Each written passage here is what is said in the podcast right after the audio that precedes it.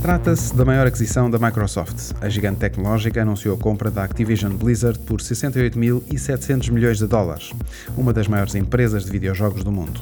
Os videojogos da Activision Blizzard incluem o Call of Duty, Candy Crush e também o World of Warcraft, por exemplo, e atraem 400 milhões de jogadores ativos por mês.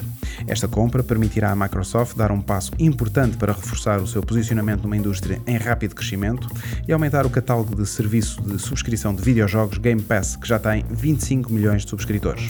Um dos motivos que justifica esta compra é a escala. A Microsoft torna-se a terceira maior empresa de videojogos do mundo em termos de faturação, ficando atrás apenas da Tencent e da Sony. Por outro lado, é também uma forma de se tornar mais relevante nos videojogos em dispositivos móveis, que é um segmento de gaming que está a crescer mais rápido. Super Toast by Faber Novel.